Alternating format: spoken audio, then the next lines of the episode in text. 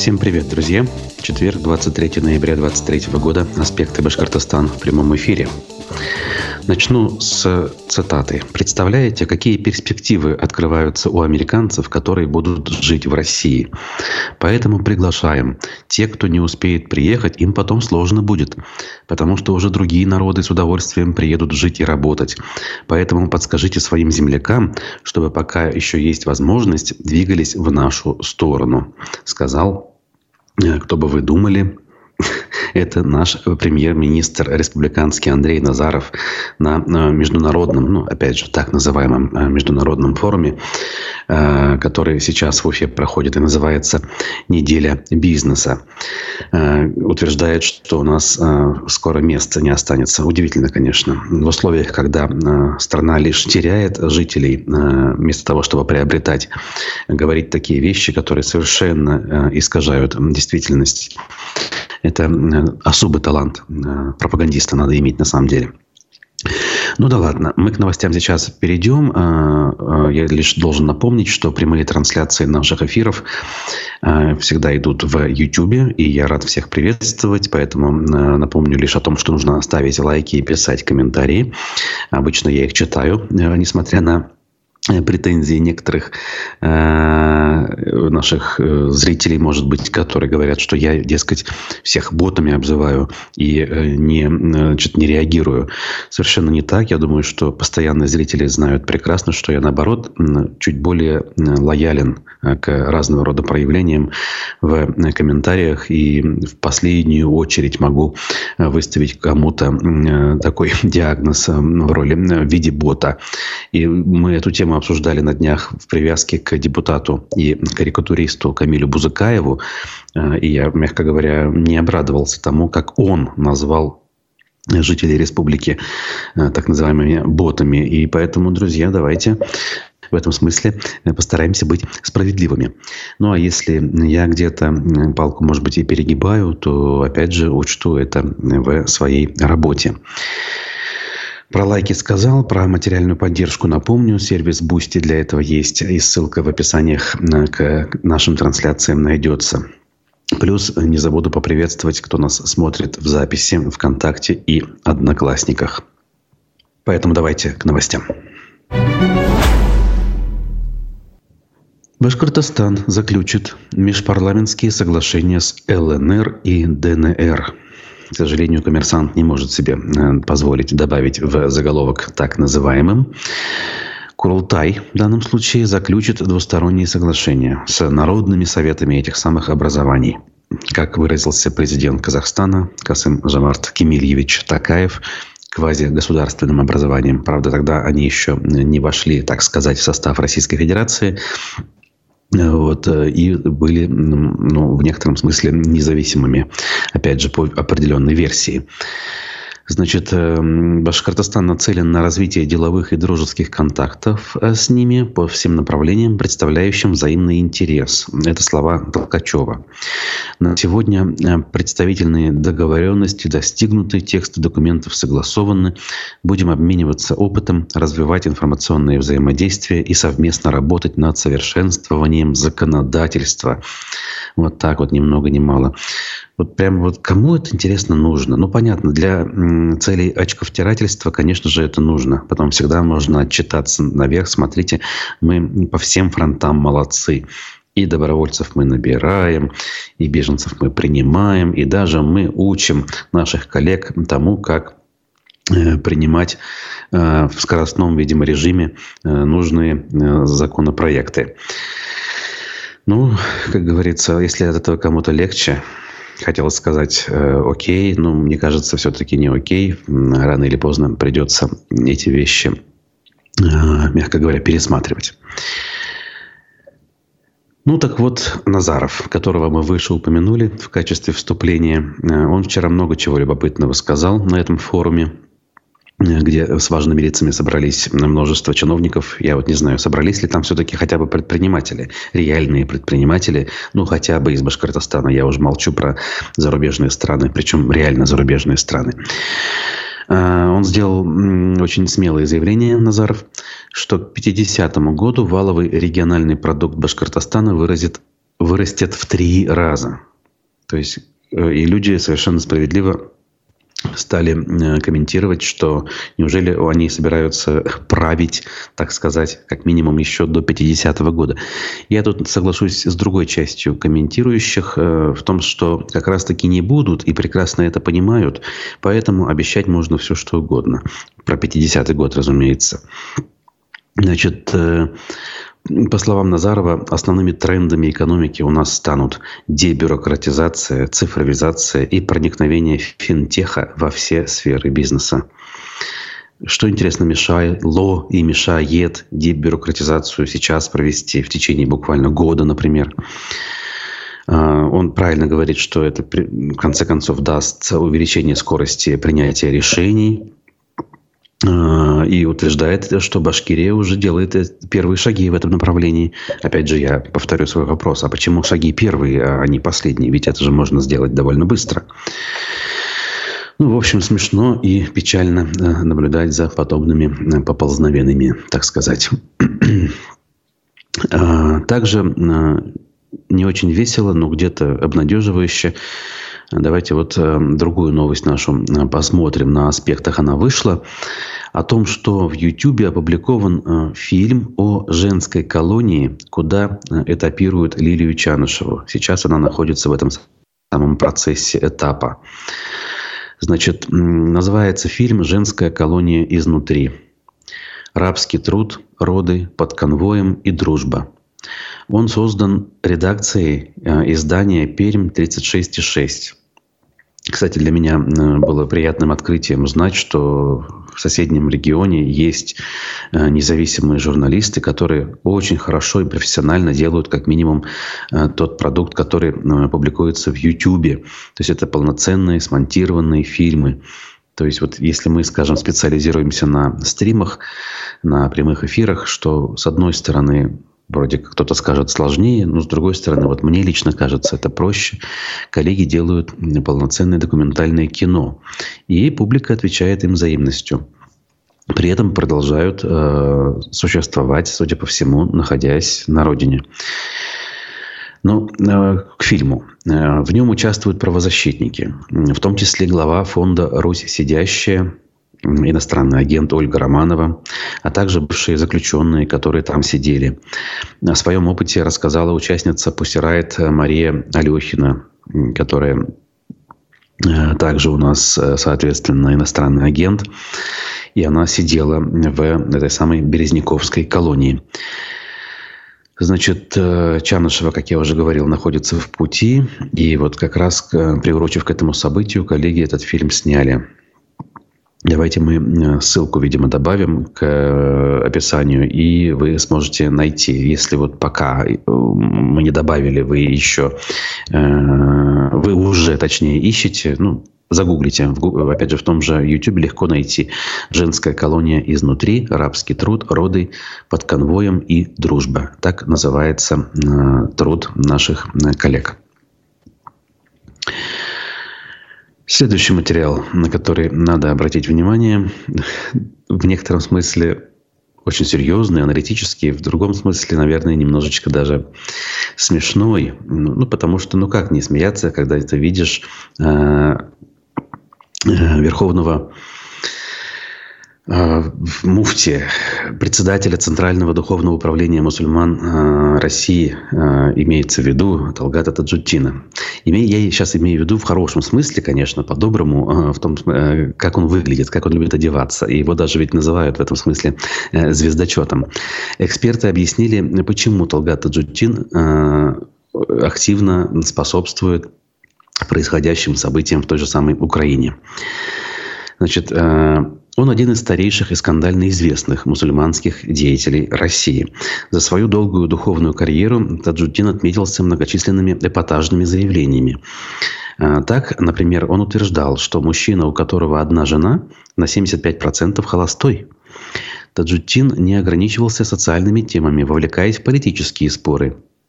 В 2003 еще году на митинге «Единой России» в Уфе он от лица России объявлял Вашингтону джихад То есть уже в 2003 году, оказывается, Вашингтону было модно вот таким образом жестким риторически хотя бы противостоять.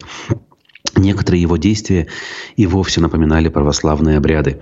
В августе 15 года Таджутин по приглашению телеканала «Вся Уфа» пришел в студию и при помощи чайного пакетика окропил водой помещение редакции, пожелав, чтобы хорошие передачи были, чтобы шайтан не вошел. В списке 6 тысяч, составленном э, фондом э, борьбы с коррупцией э, Алексея Навального, который у нас уже давно заблокирован, соответственно, ликвидирован и признан экстремистским, Муфтий характеризуется как продажный лидер общественного мнения. Вот такое мнение есть, смотрите-ка. Он постоянно гость мероприятий и приемов, инициируемых высшими должностными лицами России. От частных встреч с президентом Путиным до ежегодных посланий Федеральному собранию. И э, в толпе чиновников и парламентариев в строгих костюмах его всегда легко найти благодаря экстравагантным одеяниям. Большой чалме со строконечным навершием, длинному деревянному посоху и чапану, как правило, зеленого цвета. И именно за такой э, дресс-код э, критики его часто называть начали звездочетом э, о чем я выше говорил. В общем, тут большая аналитическая статья, опять же, в описании найдется. Если интересно, смотрите. Может быть, это не столь важно на сегодняшний день, но человек действительно очень давно находится в информационном поле нашего региона, да и всей страны, по крайней мере, часть э, мусульманской общественности его знают. Насколько я помню, муфтием он стал еще в конце 80-х годов, по-моему, в 89-м году, ну, то есть уже почти 40 э, лет находится во главе этой самой э, структуры, которая сама по себе, на самом деле, тоже вызывает определенные вопросы даже у тех людей, кто очень лояльно относится к самой идее официальной религии. Я сам об этом не раз говорил. Помните, у нас в России есть вот это вот э, созданное Екатериной Великой Центральное духовное управление мусульман России в Уфе. Казалось бы, оно главное, но нет. Есть в Москве центральное, э, без слова центральное, есть духовное управление мусульман России. Кто из них более центральный в этом смысле отдельный вопрос. У кого больше, э, я не знаю, ресурсов, полномочий, прихожан. Э, Северный Кавказ, опять же, никаким образом э, ну, не подчиняется этим муфтиям, ни московскому, ни уфимскому. В общем, тут много вопросов. Хотя, опять же, насколько эти вопросы жизненно важны, вопрос сам по себе спорный.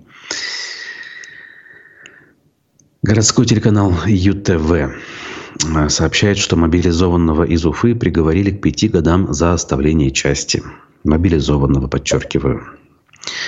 А, Уфимский гарнизонный военный суд вынес очередной приговор по 337 статье Уголовного кодекса. Известно, что жителя столицы мобилизовали в конце прошлого года, ну то есть тот самый период так называемой частичной мобилизации.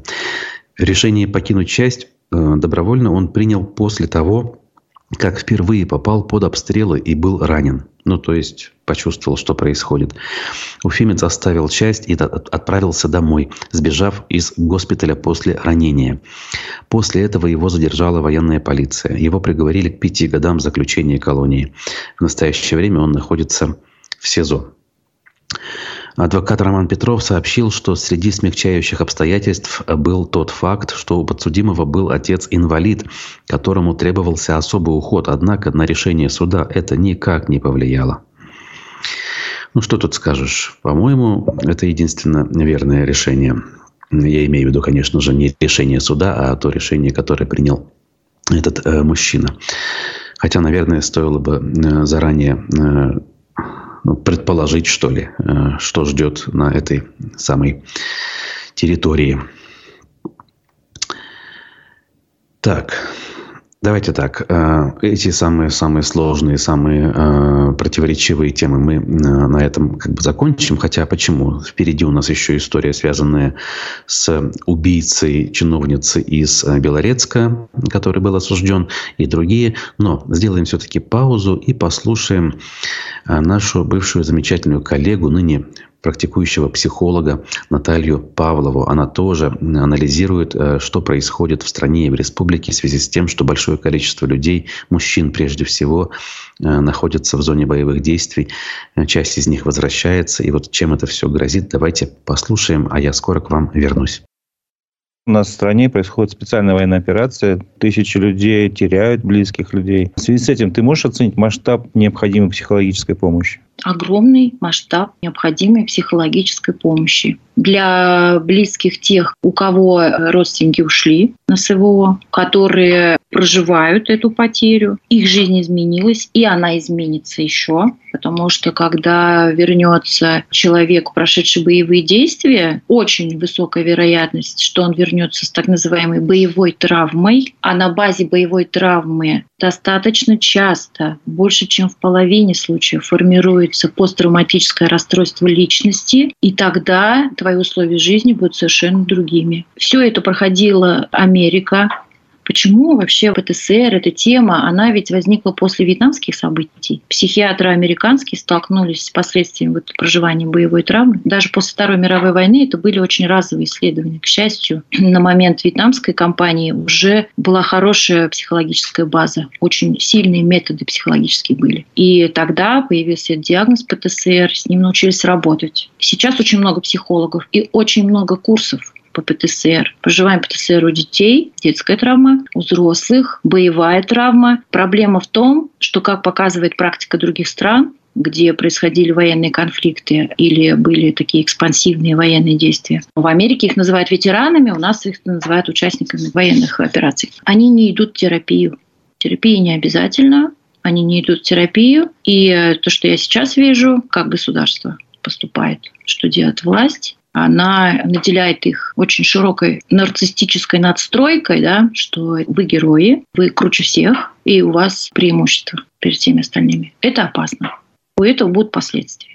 И смотря какой человек ушел, то есть одно дело, там пошел ты филолог, да, там... А ну, допустим, Радик Динахметов, певец, поехал. Да, допустим. Не буйный, с образованием, и у него есть инструмент снятия напряжения, он петь может, да, допустим, там, или, я не знаю, он там любит дрова там колоть. И поехал человек травмированный, который сидел в тюряге до этого за убийство, да, это уже человек в пограничном состоянии. И он вернулся с боевой травмой. И это... называют героем СВО? Да, да, да. И его реабилитировали, сняли с него судимость. Он вернулся, у него деньги есть, король.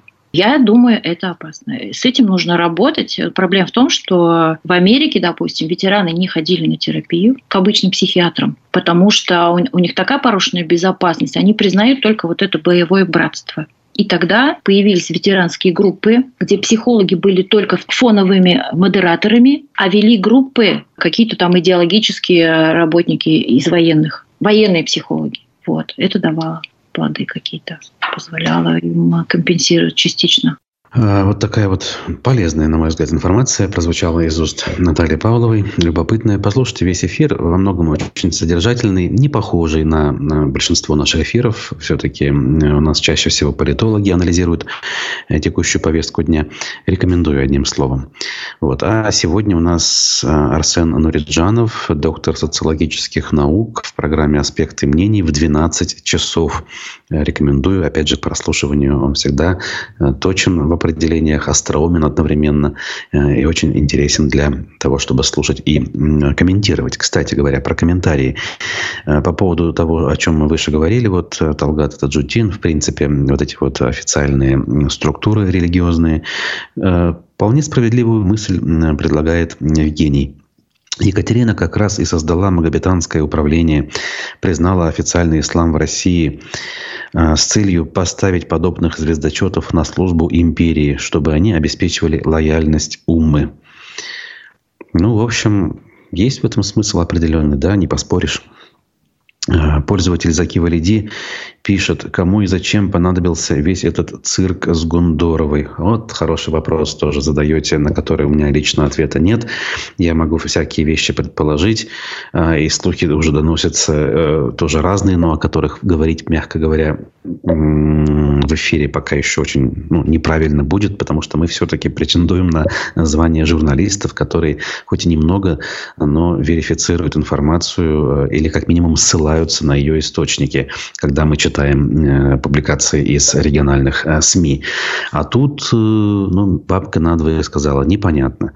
Ну, давайте так, не сильно как бы так, обнадеживаясь, не сильно рассчитывая на какой-то эффект политический, хотя бы на уровне республики, просто понаблюдаем, чего стоит. Пусть приходит э, Дилара Закуановна к нам в эфир, отвечает на вопросы Разифа.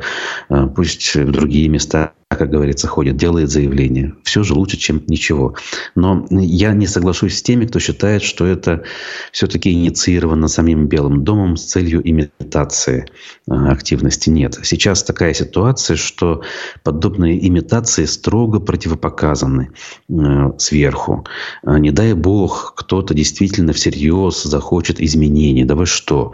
В этом смысле, опять же, чем тише, тем лучше для них. Поэтому ее активность, она либо все-таки имеет э, как бы источник откуда-то, кто-то помогает, мягко говоря, ей, либо она сама это делает. Это все же лучше, чем ничего, я подчеркиваю. И еще раз повторю, что э, Белым домом башкортостанским это вряд ли э, как-то могло быть инспирировано. Сейчас не до этого им явно. Не до игр, скажем так, с публикой, с общественностью. Идет активное закручивание гаек, какие тут могут быть игры. Вот. А я продолжу. А, мама убитой чиновницы из Башкирии Дины Махьяновой сделала заявление. Она, значит, э, о чем говорит? Мы давайте вспомним, что был супруг, э, который много раз угрожал чиновнице и в конце концов ее убил. Вот. И тогда же стало известно, что полицейские, к которым обращалась Дина Махьянова, не реагировали на ее призывы. О чем сейчас в интервью у ФИ-1 э, говорит вновь мама Э, убитой девушки. И призывает к справедливости, призывает к тому, чтобы полицейские были наказаны. А, значит, эм, я заявление написала, а мне отказ в возбуждении уголовного дела пришел. Мне еще сказали, мол, но он не убил же вас. То есть тогда еще, когда угрозы были от этого мужчины. Я тогда спросила, будете ждать, когда убьет? Дождались. Тогда смешно было, но я только потом узнала, что Дина тоже много раз обращалась в полицию, но никто ей не помог. Сам этот мужчина, муж ее, соответственно, ныне осужденный уже, всякий раз говорил, что ему ничего не страшно, потому что он полицейским помогает, а, значит, что он сейчас мешок комбикорма погрузит и тем же полицейским отвезет, чтобы они не обращали внимания на наши заявления. Это его цитата. В общем, такая история очень показательная. Тут я не скажу, что я тут однозначно, скажем так, кому-то сильно сочувствую, а кому-то не сочувствую. Ну, хотя как же без сочувствия, если человек погиб? Другое дело, что как бы все вокруг, вот все мы с вами должны понимать, что это скорее типичный пример, чем нетипичный. В любом месте, в любом городе, в любой деревне э, такое может произойти и будет происходить, потому что э, таковы условия деятельности нашей э, все, всеобщей. То есть в условиях очковтирательства, когда э, не нужно заниматься реальной работой, а нужно лишь, э, скажем так, множить политические дела и добиваться увеличения количества звездочек. И в условиях, когда так называемые традиционные ценности проникают во все сферы жизни, и э, любой закон э, полностью попирается, вот эти вещи будут, опять же, увеличиваться, когда право сильного будет превосходить право человека, который опирается на законы, которые, опять же, формально еще действуют, но фактически полностью деградируют, деградирует правоприменительная практика. В общем, неужели это не очевидные вещи? Мне кажется, они очевидные, но в нашем, а, как говорится, эфире их нужно проговаривать все-таки для того, чтобы лишний раз а, помнить. Так, так, так, так. И двигаясь дальше, прочитаю от Евгения комментарий по поводу Гундоровой. Точно, ведь ее критика команды Хабирова реальная и жесткая. Кто сам себе будет заказывать черный пиар? Ну, конечно. То есть, э, если быть э, ну, очень хорошим стратегом, то на три шага вперед где-то такие вещи частично допустимы, но не настолько жесткие, так скажем. А, то есть вы понимаете, да, для создания видимости конкурентности среды, для создания видимости как бы активной политической жизни а, можно создавать искусственных себе конкурентов. Ну вот как, например, создаст, наверное, Кремль себе конкурентов на предстоящие в марте президентские выборы. Просто голову ломает, как бы не переборщить с конкурентом, с антивоенной позицией. Вот, и они сейчас как бы вот, то ли там Борис Надеждин, то ли еще кто. А, но они могут себе это позволить. Им это даже нужно в некотором роде. Хотя, почему нужно? Кто-то говорит и прав, на мой взгляд. Сейчас уже маски сброшены, и никакая имитация никому не нужна. Всем ясно, что к чему. Но окей, возвращаясь к нам. Здесь на это не способны. Для этого нужно, знаете, иметь очень серьезные аналитические и э, управленческие навыки, скажем так. Но с ними, конечно же, беда. Э, к местечковым немножко вещам обратимся, к Уфе. Э, тема, нашумевшая за последнее время по поводу вырубки и кронирования. Мэрия решила все-таки теперь уже немножко заблаговременно действовать и предупредила, что в историческом центре еще на 10 улицах собираются кронировать деревья. Э, значит, это будут улицы Карла Маркса, Тукаева, Зайнулы, Расцулева, вот никогда не знал, где эта улица находится. Новомостовая, Октябрьская революция, Коммунистическая, Ленина, Пушкина, Мустая Карима и Советская. Помимо этого планируется кронировать деревья в скверах Ленина, Пушкина, Маяковского и театральном сквере, а также на Софьюшкиной аллее перед БГМУ на улице Ленина. По сути дела, если экранирование будет вот таким, какое оно происходит, когда остается ствол де-факто, ну, считай, что следующим летом э, по Уфе будут, э, ну, они, конечно, позеленеют где-то к середине июля, но вначале будут именно эти голые стволы. Ну и еще одну мысль от Евгения поддерживаю, поскольку, а если ее, Гундорову, кто-то ведет, поддерживает, это нормально, если она становится реальным политиком. Ну, конечно, э, даже в тех странах, в тех условиях, где есть реальная политика, зачастую человек-одиночка ну, просто из-за страха даже собственного не может себе позволить выйти и делать громкие заявления. Он сначала кулуарно заручается поддержкой кого-то, какой-то общественной инициативной группы, а может быть даже кого-то очень серьезного, обладающего ресурсами. И уже с этой поддержкой, чувствуя ее за спиной, он двигается и о себе заявляет. Дальше он растет, развивается, становится самостоятельным реальным политиком. Это вполне себе рабочая схема. Тем временем многоуровневую парковку в ТРК «Иремель» в Уфе спустя много-много лет, получается, работы решили сделать платной. Для кого это важно? Э, обратите внимание, удобное было место, э, которым было бесплатно удобно пользоваться. Впрочем, и сейчас для тех, кто по-честному приезжает в торговый центр на 2-3 часа, возможность бесплатно воспользоваться остается. Это вот для тех, кто любит злоупотреблять э, подобными парковками и оставляет свою машину на долгие-долгие сроки. Нормальное решение, справедливое, своевременное, даже я бы сказал. Опять же, обращу внимание на комментарий. Заки Валиди спрашивает, собирают ли у нас в республике подписи за выдвижение Явлинского в кандидаты. Ну, во-первых, я не знаю, собирают или нет. Во-вторых, скажу, что за него собирать и не нужно. Э, насколько я понимаю, партия «Яблоко» э, может себе позволить его выдвинуть без сбора подписей. Подписи собираются для самовыдвиженцев. 300 тысяч подписей должен собрать кандидат ну вот, например, Екатерина Дунцова из Ржева э, заявила о том, что э, она это будет делать. Кстати, мы лично знакомы, так уж сложилось. Хорошая девушка, активная, неравнодушная. Вот если она будет зарегистрирована, сразу могу сказать, я буду голосовать за нее и призывать голосовать буду, конечно же, за нее. Но вряд ли она будет зарегистрирована, просто потому что для администрации со Старой площади она кандидат неожиданный, э, не согласен согласованный. То есть я выше говорил, они планируют кого-то, конечно, пропустить, как пропустили в 2012 году Прохорова, в 2018 году Собчак. Сейчас они вот э, решают, то ли там Явлинский в очередной раз, то ли Борис Надеждин. Э, и все склоняются, я в том числе, что скорее всего будет именно Надеждин, как надежный человек, даже э, который мог себе позволить в последние месяцы быть на федеральных пропагандистских ток-шоу мальчиком для битья. Хотя сам человек вроде бы неплохой. Ну, мало ли. Э, то есть характер э, в данном случае ничего не решает. И политические взгляды значения особого не имеют. Уфимцы вчера напугались тем, что в районе колхозного рынка растекся краситель. Об этом многие писали. Оказывается, это некое вещество рода МИН-С, э, которое применяется как цветная добавка для лекарств, пищевых продуктов, косметики, ткани. И ничего страшного в этом нет. Э, и пугаться не стоит.